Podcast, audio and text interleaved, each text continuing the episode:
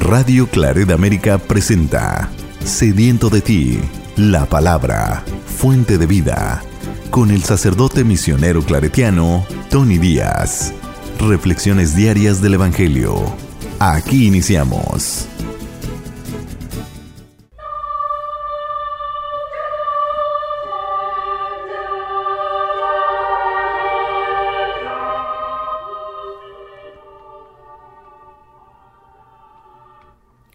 Bienvenidos hermanos a nuestras reflexiones del Evangelio del día. Hoy es miércoles de la décima cuarta semana del tiempo ordinario.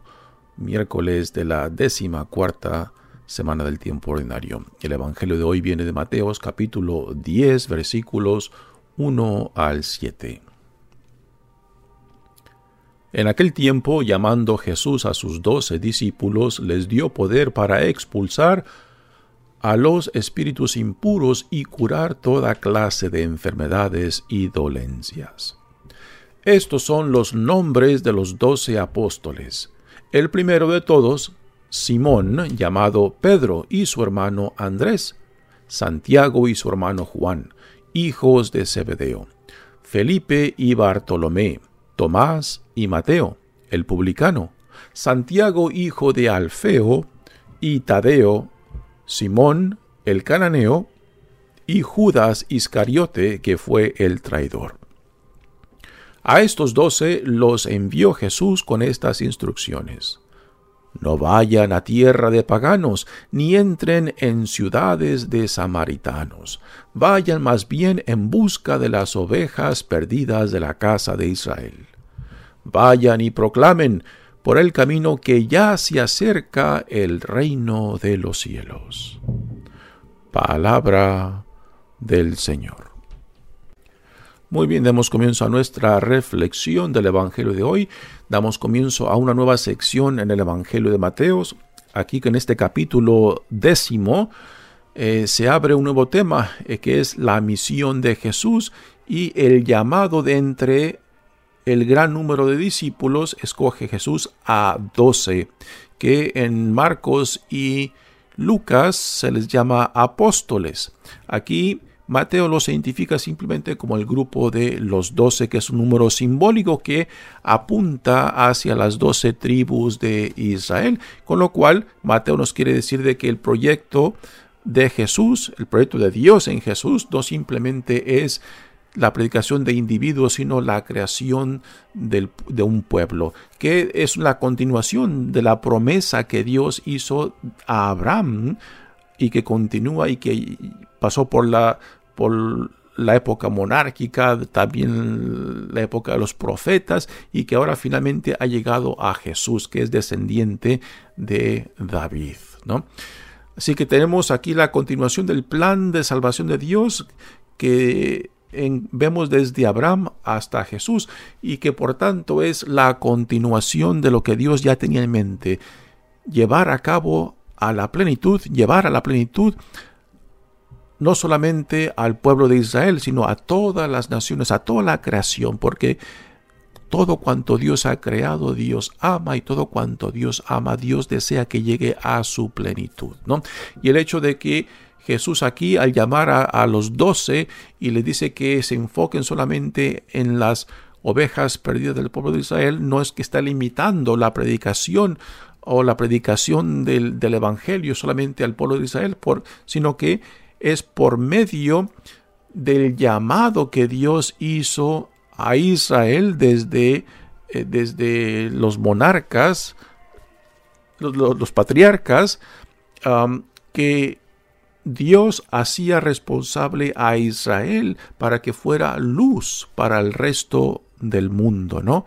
Y esta fue la intención del principio. Así que Jesús se enfoca primero en las ovejas perdidas de Israel para que después sean luz del mundo, para que sean la sal del mundo, para que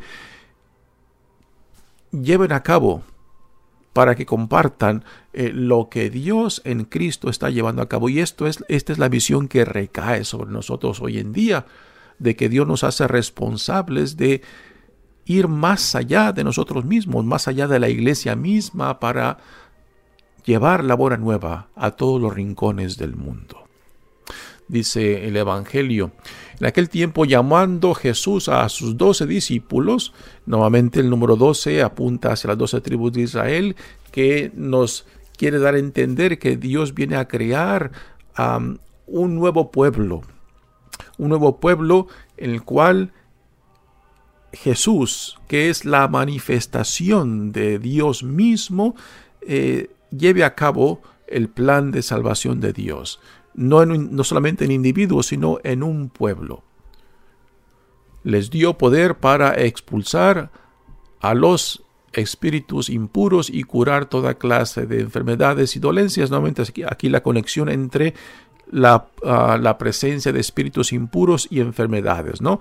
Eh, expulsas al, al, espíritu impuro y sanas a la persona. Esta es la conexión que se entendía en aquello entonces. Así que Jesús les da, les da autoridad no solamente de predicar, sino también de sanar y de expulsar demonios. Así que estos doce serán una extensión de Jesús mismo. Lo que Jesús recibió del Padre, ahora Jesús comparte con sus discípulos. Para que esta misión de Jesús se extienda y estos dos serán de cierta manera como embajadores, tanto de palabra como de poder en las sanaciones y las expulsiones de demonios. Y ahora se nos da el nombre de los doce. Esta lista de los doce varía un poco este, en los evangelios, particularmente en, ah, en la lista que tenemos, por ejemplo, en Juan. Hay unos nombres que aparecen en Juan y que no aparecen aquí en, en Mateos. Estos son los doce nombres de los doce apóstoles. La palabra apóstol significa ser enviado. después de que una persona es formada, después es enviada en nombre de aquel que lo ha llamado que y ahora lo envía. Así que ser un apóstol es ser enviado, ser un embajador de aquel de que, quien te envía. Si cuando decimos que la iglesia es apostólica, no simplemente está fundada en, la, en los apóstoles, aquellos que fueron testigos, estos doce, eh, que pasarán a ser la tradición apostólica de aquellos que convivieron con Jesús, que fueron testigos de sus obras, que fueron testigos de su pasión, muerte, resurrección y ascensión. Ahí está fundada la tradición apostólica. La Iglesia Católica también es apostólica porque ha recibido la misión de llevar a, a los confines del mundo la buena nueva. Así que ser apóstol es ser enviado. Y aquí en esta lista tenemos un par de, de hermanos, que es interesante que Jesús haya llamado a, hermanos. Y varios de, estos doce son parientes. Y también hay la posibilidad de que algunos sean parientes de Jesús mismo, ¿no? Por la relación que se nos da de las, de las mujeres que son madres de, por ejemplo, de Santiago ah, y de Juan, que a veces se le conecta con María misma. Dice, el primero de todos era Simón. Aquí tenemos a Simón que será, se le dará el nombre de Pedro después por Jesús, un, nombre simbólico que refleja, que, significa piedra y que por tanto es eh, piedra de fundación. Pedro pasará a ser el primero entre iguales, ¿no? Y esto lo tenemos en los cuatro evangelios que por X motivos Jesús escoge a Simón Pedro para que sea el primero entre ellos, el representante que hablará en nombre de ellos y que pasará, a ser el primer líder, ¿no? Pedro no es, no es la crema innata ah, de, pero sí, pero Jesús lo escogió porque Jesús tenía sus motivos. Quizá nosotros no comprendemos el por qué, eh, sabiendo de, de lo impulsivo que Pedro era, sabiendo también lo débil que, que, Pedro era. En realidad todos tenían piezas de barro, ¿no? Todos a últimas eh, abandonarán a Jesús y Pedro mismo negará que Jesús, que conoce a Jesús. Y sin embargo Jesús lo escoge. También Jesús escoge, por ejemplo, a Judas Iscariote, que a últimas terminará traicionándolo, ¿no? Pero es este el grupo con el quien eh, Jesús desea rodearse, para formarlos, para después enviarlos y que sean una extensión de Él mismo en la misión que Dios Padre le ha encomendado y que ahora Él les encomienda a ellos. Así que son Simón Pedro, ah, hermano, hermano de Andrés, Santiago y su hermano Juan, hijos de Zebedeo, Felipe y Bartolomé. Este Bartolomé en Juan es llamado Natanael, y, son del mismo pueblo, se cree, de Bethsaida, también que es un pueblo pesquero, de donde también se nos dice de que Simón y Andrés son de Bethsaida, pero que ahora ya están residiendo en Cafarnaum. Tomás y Mateo, aquí tenemos Mateo, que es el publicano, que es el recaudador de impuestos, eh, hombre odiado por la comunidad judía por eh, trabajar para el imperio romano eh, recogiendo los impuestos para este poder que los oprime políticamente y económicamente, ¿no? Y sin embargo Jesús escoge a Mateo, un hombre odiado, ¿no? Pero Jesús ve más allá de cómo la gente lo define, cómo la gente habla de él. Jesús ve algo que la otra gente no ve en él, ¿no? Así que es interesante la colección de de discípulos que Jesús escoge para que formen este cuerpo ya íntimo en torno a él, que se les dará el nombre de apóstoles. Santiago, hijo de Alfeo, y Tadeo, Simón el cananeo y Judas Iscariote, que fue el traidor. No son la crema innata del, de la sociedad del tiempo de Jesús, no son, no son, digamos, fariseos que están formados profundamente en la tradición tanto bíblica como de los profetas y de los comentarios de los rabinos de influencia hasta en aquel entonces.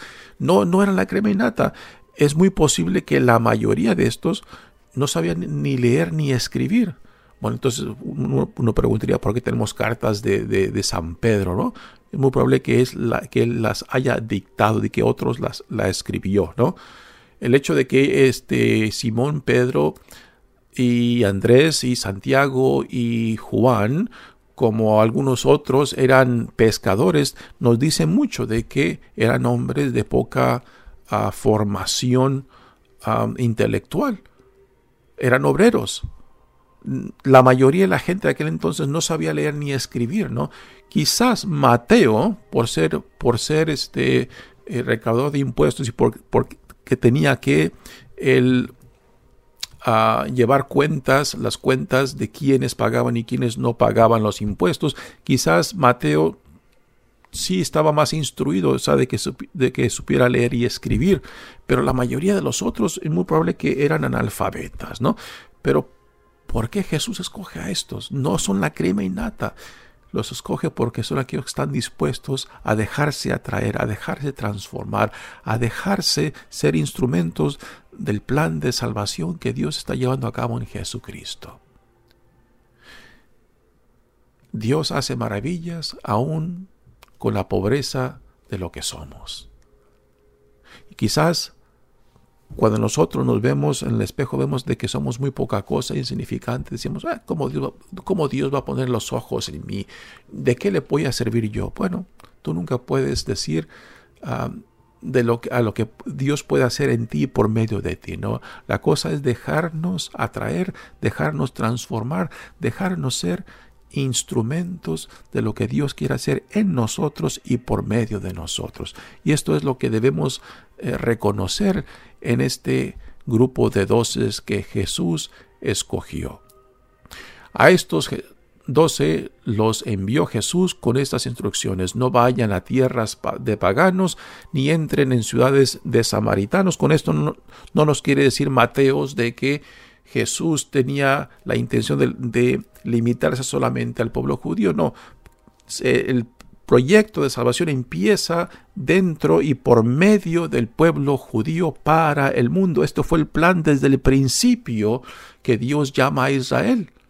Lo escoge no porque Israel era, era, era el pueblo mejor o más grande, no, lo escoge porque escuchó a Dios. Y por medio del pueblo de Israel, Dios ya desde el principio tenía la intención de que fuera luz para el mundo.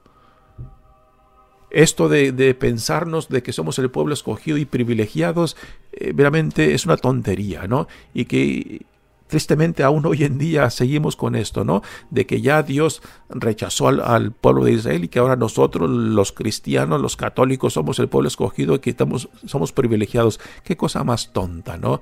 Porque el ser llamado implica una tremenda responsabilidad de que Dios nos hace instrumentos para que toda la creación llegue a escuchar el mensaje de salvación. Repito, porque todo cuanto Dios ha creado, Dios ama y Dios quiere que todo cuanto ha creado llegue a la plenitud de la vida para la cual ha sido creado. Y esta es nuestra misión.